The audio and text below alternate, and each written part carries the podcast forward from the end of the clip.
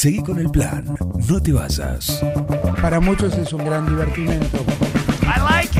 No, bad information. Mami. Bad information. ¿Qué está pasando en el mundo hoy? Es impresionante, ¿no? Un equipo. Todos los temas. Es lo más importante que tenemos. Un plan perfecto. Es un escándalo. Una banda de radio. No,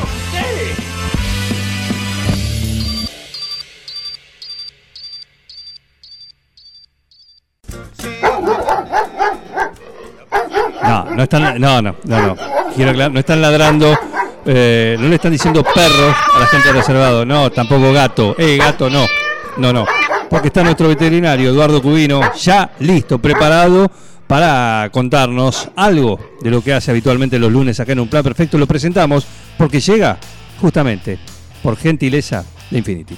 Reinaldo, Atahualpa, Fernando VII, mm, no. Ringo, Estuviste más tiempo eligiéndole el nombre a él que a tu primer hijo. Tu perro no es un perro. Tu perro es familia. Por eso dale nutrición premium. Infinity está hecho con los mejores ingredientes para que siempre lo veas sano, vital y re lindo. Infinity. Nutrición premium para tu mascota. no, bueno, mejor vamos con manchitas. Eduardo Cubino, buen día, ¿qué tal? Buen día, Juan. Buen día para toda la audiencia de Un Plan Perfecto. Todo en orden. Espero que esté, que esté Miguel también. Supongo que estará por ahí. Obviamente. Acá estoy atento y vigilante. Buen día, Miguel. Buen día. Por la, la semana pasada me habías solicitado un tema para hablar un poco de cómo, cómo sobrellevar o cómo mejorar la convivencia entre dos especies distintas que suelen convivir, que son el perro y el gato, que supongo que es un poco el problema que vos tenés cotidianamente, ¿no? Sí, sí, el problema lo tiene la, la perra. El gato es más La bien perra. contemplativo. Exactamente, ese es el, el tema es que en una en una relación este, entre dos partes suele pasar eso, que hay gente, hay parte, una parte más tolerante que la otra, este, y no, no les gusta este, soportar a otros, este, en este caso. Suele pasar, digamos, de que el, el, el cachorro, de la especie que sea, eh, quiere jugar, y el adulto, mm, por lo general, no acepta jugar. Esto se ve claramente en el caso inverso de lo que te pasa a vos. Tal vez hay gente que no sepa, pero vos tenías una perra y después trajiste un, un gatito. Llegó un gatito. Eh, eh, claro, El- en general los que son intolerantes a los cachorros eh, son los gatos. Los gatos no toleran mucho ningún cachorro de ninguna especie. No toleran cachorros de perro, no toleran cachorros de persona, no toleran cachorros de gato tampoco. Porque son como, como que no quieren que lo molesten. Y el cachorro, de la especie que sea, ¿qué quiere? Jugar. Estar encima, molestar, que le den bolilla. eh, y esto se da que, digamos, en algunos casos, lo, el adulto lo, lo tolera, lo incluso en el mejor de los casos, en la mayoría de los casos sucede que el adulto se da cuenta inmediatamente que es cachorro y le soporta todas las este, molestias, por así decir, este, porque se da cuenta que es cachorrito y medio como le perdona la vida. Pero algunos realmente que tenían un lugar eh, tan importante de principado, de reinado incluso, que venga esta, esta- este nuevo personaje, eh, realmente es insoportable, es intolerante, a modo muy parecido a lo que pasa, nos pasa a nosotros los seres humanos cuando uno es el primer hijo y de pronto viene un, un hermanito, este, y que como se ve en la vida cotidiana de los seres humanos, algunos lo toman a bien la llegada del hermanito, Sí. Y otros no tanto y, y- y nunca lo pueden superar, ¿no es cierto? Este, porque realmente el, el primer el primer habitante, el primer hijo, la primer mascota, eh, claro, ocupa un reinado y después la verdad que el golpe es duro cuando viene este, el visitor, el invasor, ¿no? El segundo. Bueno, acá lo que, digamos, en estos casos, obviamente esto, la única manera de solucionarlo es a través de un moderador El humano. que, el- que es el humano. El, el- humano es el que tiene que moderar eh, al cachorro cuidarlo de que no llegue a, fastidiar tanto al adulto, el cachorro de lo que sea, en este caso este el cachorro de gato, y, forzar en cierto modo a que este, convivan y uno moderando, que el cachorro no se sobrepase y que el adulto tampoco se sobrepase, porque a veces el adulto, el- el- en este caso la perra o perro, puede llegar a agredir físicamente mal, ¿no? Este, no va a ser el primer caso de que hasta incluso lo puede lastimar feo. Eh, uno como eh, eh, macho alfa, que es en el, digamos, uno ocupa, el, el dueño ocupa el lugar del macho alfa, es el que el que manda y el que tiene que ser respetado. Eh, entonces, como a uno lo respetan supuestamente, si se cumple ese precepto, eh, puede bajar órdenes y puede bajar, eh, mm, digamos, modos de conducta o, o- este, o, reglas de convivencia. Eh, hay que entender que el animal, digamos, este, no sabe que tiene que respetar esas reglas, entonces uno sí o sí tiene que bajar la orden. En cuanto el cachorro se sobrepasa, no, stop, anda para allá, este, eh, incluso forzar a que esté con el otro sin molestarlo. Y a su vez, el, el, el adulto, el que oficia adulto, en este caso la, la perra de, de Miguel, este, uno tiene que forzarla a que lo trate con cariño, si gruñe no, y al otro que no moleste tanto, ¿no es cierto? Entonces como que el, el forzarlo y saber que uno, como, como dueño, en este caso podemos emplear la palabra dueño, pero en realidad uno tendría que decir como jefe, como macho alfa, Sí. uno se enoja si no cumple esas reglas, esas pautas que uno le está mandando. Y aquí llegamos a un punto en común que es la educación de cómo educar a un animal. Para educar a un animal, uno tiene que sí o sí hacer respetar eh, la, la autoridad de uno. Eh, porque si el animal no respeta, por ejemplo, la clave de la educación, que es el no, eh, y uno le dice no a algo y no lo respeta, no le podemos bajar información. No le podemos bajar información. Y esto es, es clave, digamos. Si el animal cuando uno le dice no, eh, no se detiene, el animal perdió el respeto de, de- que nos tiene y a su vez eso hace que a partir de ahí este, uno no pueda bajarle ninguna indicación. Entonces, por ejemplo, si está, por ejemplo, la perra se enojó con el gato y lo intenta morder del cuello y uno dice no y, y- y la perra no se detiene, sonamos porque la perra pasó a ser la jefa, no uno. Entonces es importante uno como dueño del animal, como moderador, que se conserve la que uno conserve la autoridad. En cuanto el no dejó de funcionar, es como si dejara de funcionar el power de la computadora o el, el enter.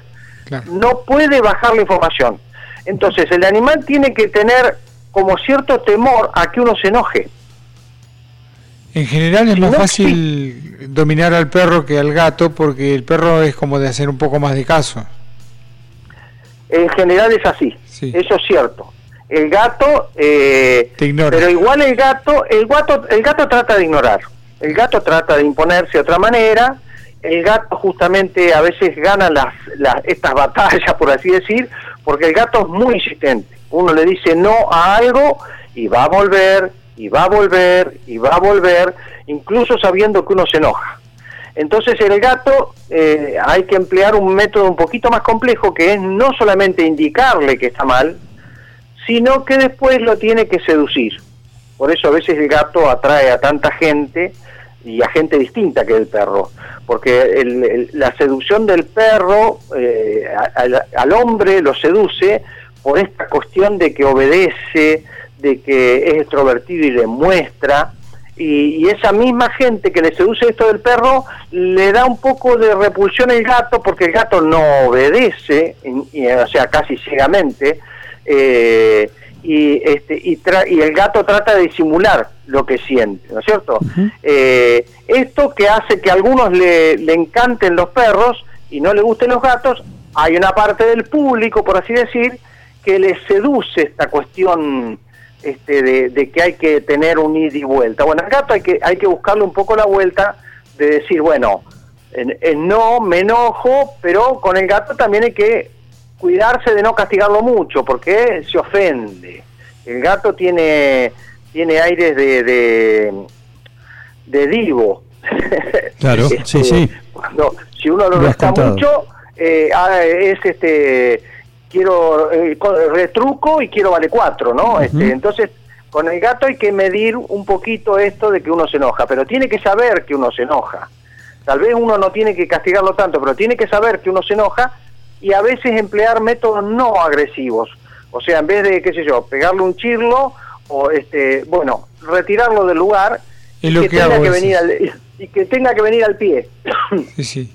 Cuando se sube, por Este, ejemplo, a la que- mesada que quiere tomar agua, esto que te explicaba, eh, he recurrido al, al chirlo y a veces cuando me ve, lo veo, entro, le pego el grito y se tira, porque dice este viene y me faja. Claro, claro, bueno, bueno. Pero también bueno, lo, lo agarro, le hago una, una caricia y lo bajo.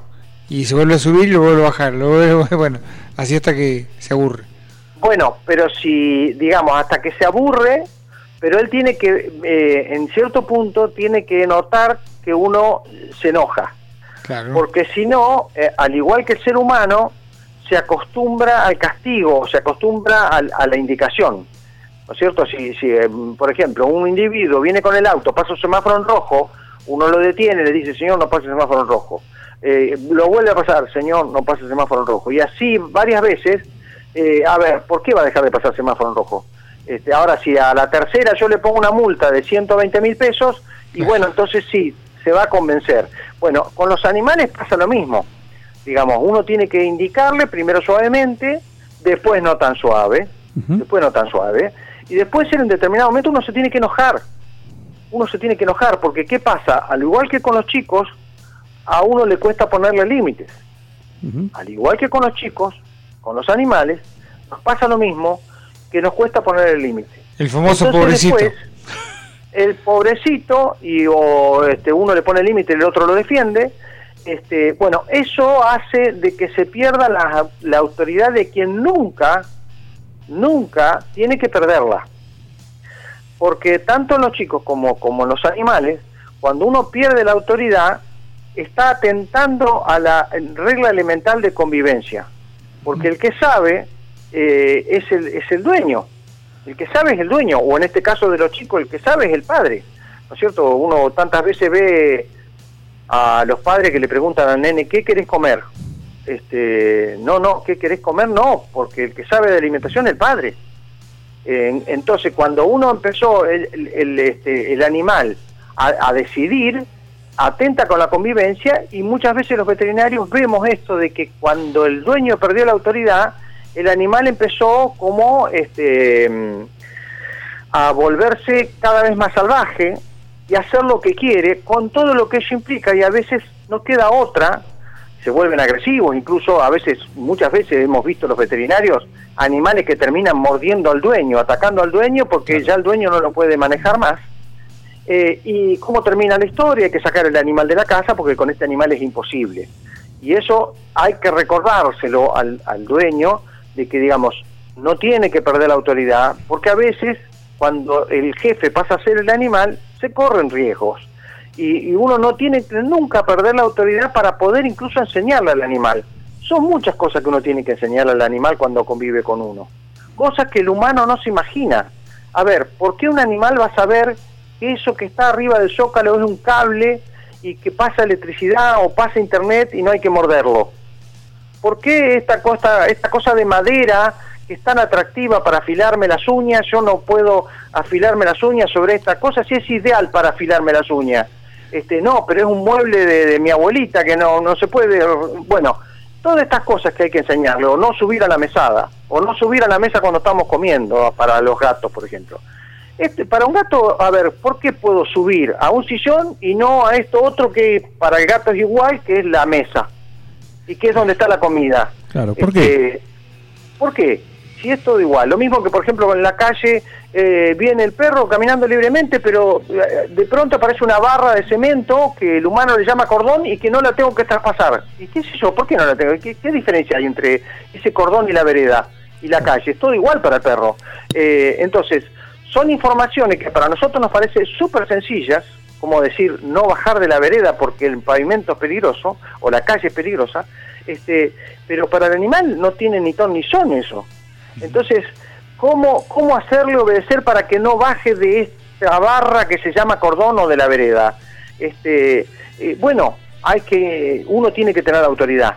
Cuando uno le dice no, eh, el animal no tiene por qué preguntarse, pero ¿por qué me decís que no? Y explícame, este, a ver, ¿por qué tengo esto? No, no, el animal cuando uno le dice no, de pronto tiene que pararse, porque eh, tiene que confiar en el jefe, que somos nosotros. Este, por eso es muy importante que el animal, cuando uno le dice no, uno se lo dice por las buenas uno, dos, tres, en algún momento uno se tiene que enojar, como, como yo digo siempre. En algún momento uno tiene que dejar el pobrecito y darle bolilla a la víscera, ¿no es cierto? A la víscera de uno y decir, esto me lo, lo- lo voy a liquidar, por así decir, ¿no es cierto? O sea, Sí. enojarse, enojarse y manifestarse con ese enojo, porque si no el animal no se entera y termina haciendo lo que quiere. Paradójicamente, en algún momento uno tiene que ser que muestre las garras. Sin duda, sin duda, sin duda. O sea, esto, ¿por qué a veces, digamos, eh, es diferente la crianza de un chico cuando el padre tiene 20, 20 y pico de años a cuando el padre tiene eh, casi 40 o más? Y porque uno cuando tiene 20 años es un inconsciente. Entonces uno no se, no se pone a pensar, no, pero no, a ver cómo le voy a hacer esto. Uno a los 20 años reacciona con la víscera. Uno a los 20 años anda con el cuchillo entre los dientes y no anda con tanto miramiento.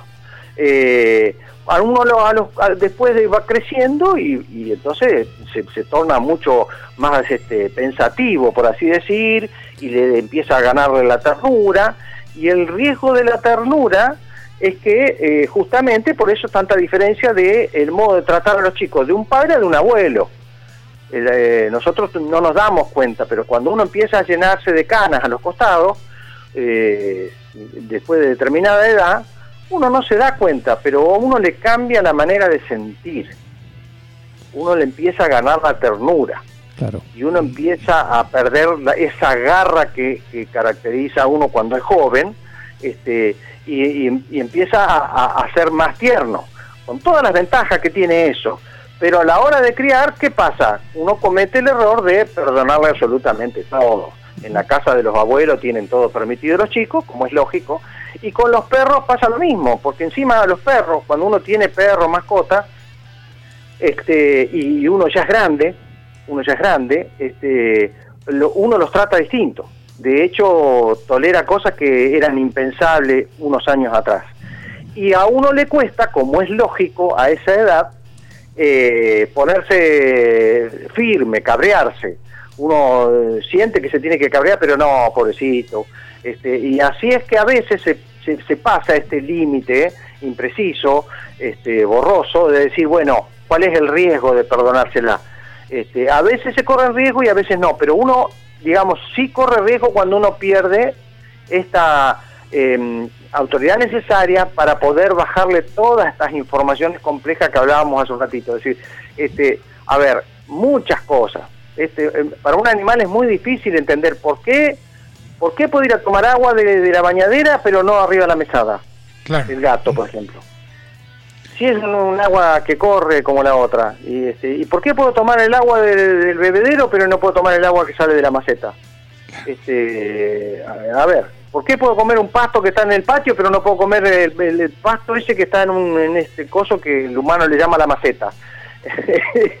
esta planta sí, esta planta no. no este, para, es una información muy compleja. Pero bueno, todo ese bagaje de información compleja, uno tiene que estar encima y empezar con el no. O como, como decimos siempre, este, que el nombre de los animales cuando son cachorros, eh, no es el nombre que uno le pone, sino que se llama bajate de ahí. Claro. bajate de ahí, salí de ahí. Bueno, es el, el, el nombre más común, especialmente en los gatos, que es el bajate de ahí o el salí de ahí. este, pero en los perros, este, es este, no, no, no, bueno, es, el nombre del perro, ¿no? O como decía este Omar Moreno Palacio, ¿no? Que en el campo todos los perros tenían el mismo nombre en el campo. se llamaban Juira Carajo. Este, este, bueno, cuando, a los cachorros cuando uno convive es este e- este nombre, ¿no? Después, este, poco a poco, después del año, más o menos se van se van calmando un poco. Eduardo, eh, un, un lindo ejemplo de esto que decías del gato que se pone salvaje es eh, Mi gato endemoniado, es una serie de Animal Planet que les recomiendo ver con unos muchachones que son conductistas y se tienen que llevar a veces el animal y reeducarlo de cero. Claro. No sé si claro, pudiste verla claro. alguna vez, pero si tenés la oportunidad, mirala. Muy, muy, muy interesantes. Es muy interesante, sí. Muy- Muy, locos los extremos a los que llegan los gatos que, como decís, son intratables, es como tener una, una fiera en la casa. Rompe, muerde, araña, hace todo, todo mal. Más allá de tomar ¿Todo agua mal? y esas cosas.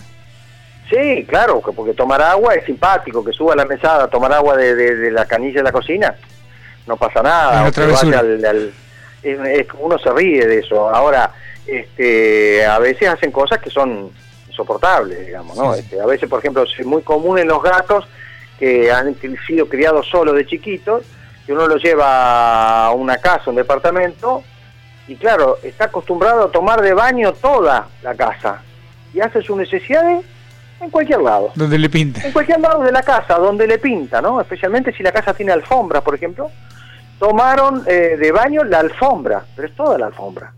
Este, bueno, ¿y cómo hace uno para indicarle que hace, ahí, acá sí y ahí no? Y tiene que andar peleando con el animal durante meses para que entienda ese concepto, ¿no? Es, es, es- es dificilísimo, es dificilísimo, y más con los gatos.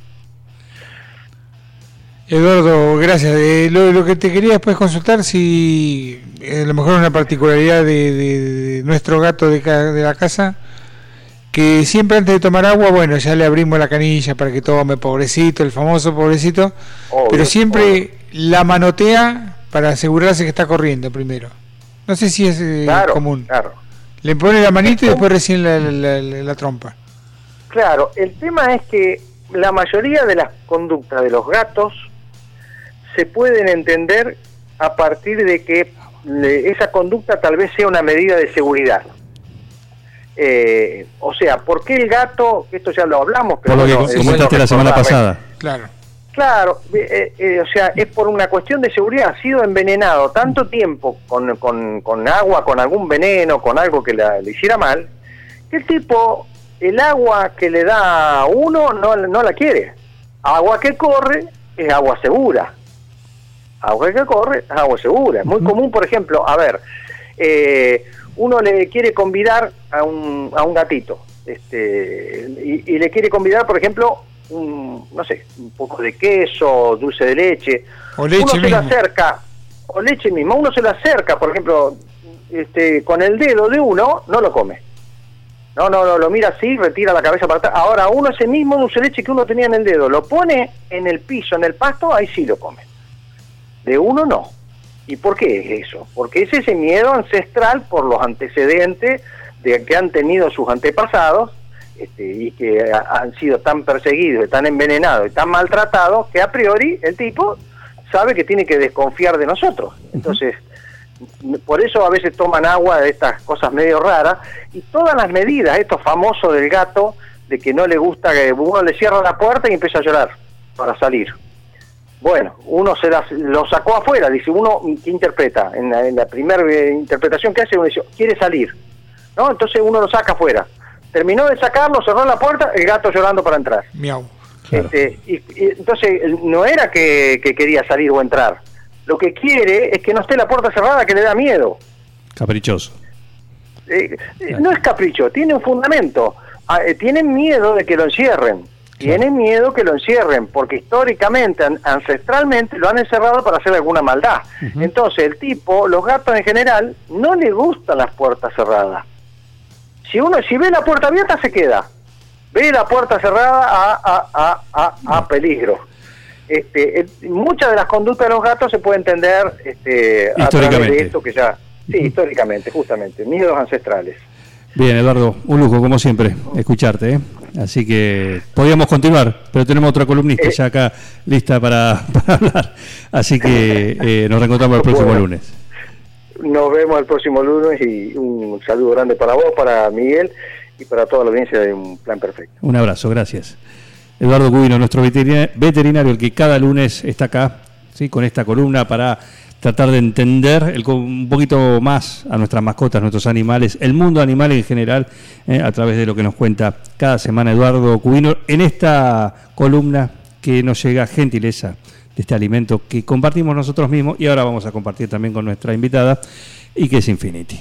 A ver, gordito, venga con mamuchi. Ay, te extraño un montón. Dale, vení. Tu novio está celoso porque le haces más mimos que a él. Lo que pasa es que tu gato no es un gato. Tu gato es familia. Por eso, aparte de mimos, dale nutrición premium. Infinity está hecho con los mejores ingredientes para que siempre lo veas vital, sin problemas urinarios y re lindo. Infinity, nutrición premium para tu mascota. Basta, amor, estoy con pelusa. Un plan perfecto. Escuchá candombe, escuchá reggaetón, yo toco rock and roll, papá. Esta es mi fucking casa. Una banda de radio. Esto es así, papá, bancátela.